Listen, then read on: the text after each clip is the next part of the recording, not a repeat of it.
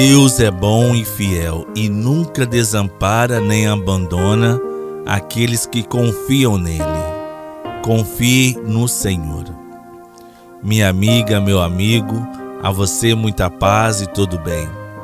Hoje, 13 de julho, terça-feira, invoquemos o Espírito Santo para que Deus, que sempre nos acolhe em seu amor e em sua bondade, nos ajude a crescer na fé para que nossos pensamentos, sentimentos e ações sejam semelhantes aos pensamentos, sentimentos e ações de Jesus. Em nome do Pai, do Filho e do Espírito Santo. Amém. Que a graça do nosso Senhor Jesus Cristo, o amor do Pai e a comunhão do Espírito Santo esteja conosco. Bendito seja Deus que nos reuniu no amor de Cristo. A palavra de Deus nos conduz a uma transformação interior e nos exorta à fé e à conversão. O Senhor esteja conosco, Ele está no meio de nós. Proclamação do Evangelho de Jesus Cristo, segundo Mateus. Glória a vós, Senhor. O Evangelho de hoje está em Mateus, o capítulo 11, os versículos de 20 a 24. Naquele tempo, Jesus começou a censurar as cidades onde fora realizado a maior parte de seus milagres, porque não se tinham convertido. Ai de ti, Corazim, ai de ti, Betsaida. Porque se os milagres que se realizaram no meio de vós tivessem sido feitos em Tiro e Sidônia, há muito tempo elas teriam feito penitência, vestindo-se de silício e cobrindo-se de cinza. Pois bem, eu vos digo: no dia do julgamento, Tiro e Sidônia serão tratadas com menos dureza do que vós. E tu, Cafarnaum, acaso serás erguida até o céu? Não será jogada no inferno. Porque se os milagres que foram realizados no meio de ti tivessem sido feitos em Sodoma, ela existiria até hoje.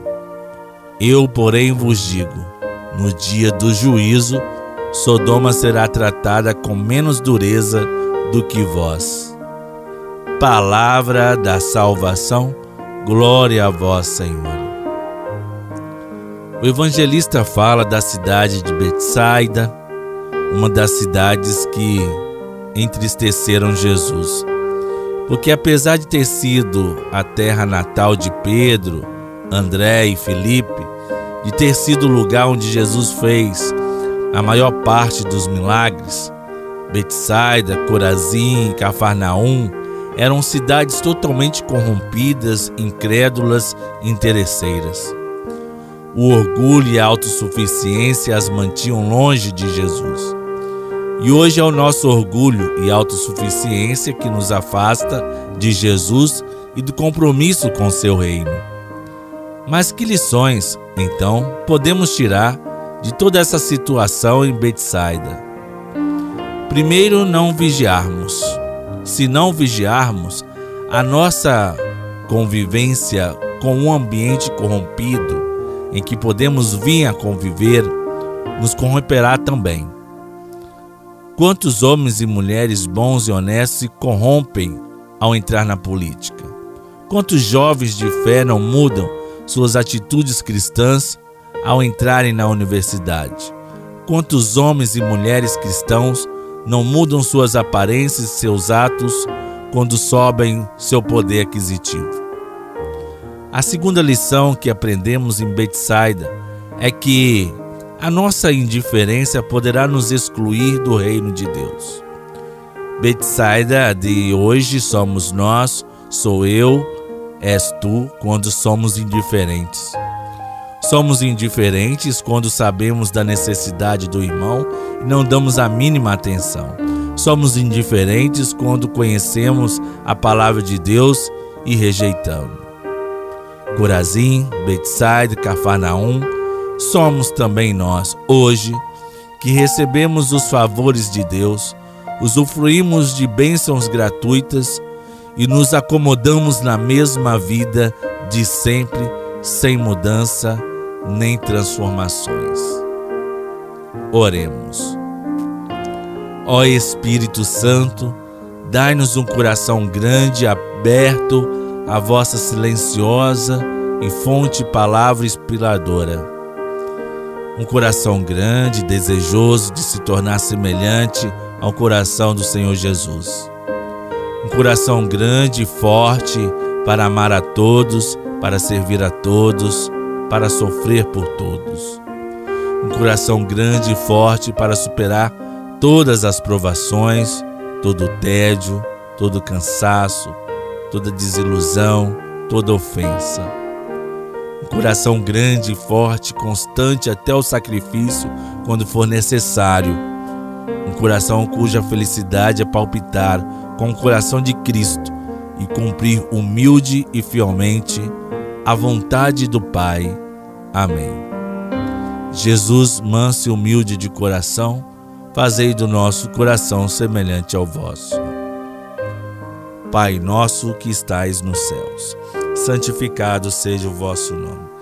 Venha a nós o vosso reino, seja feita a vossa vontade, assim na terra como no céu.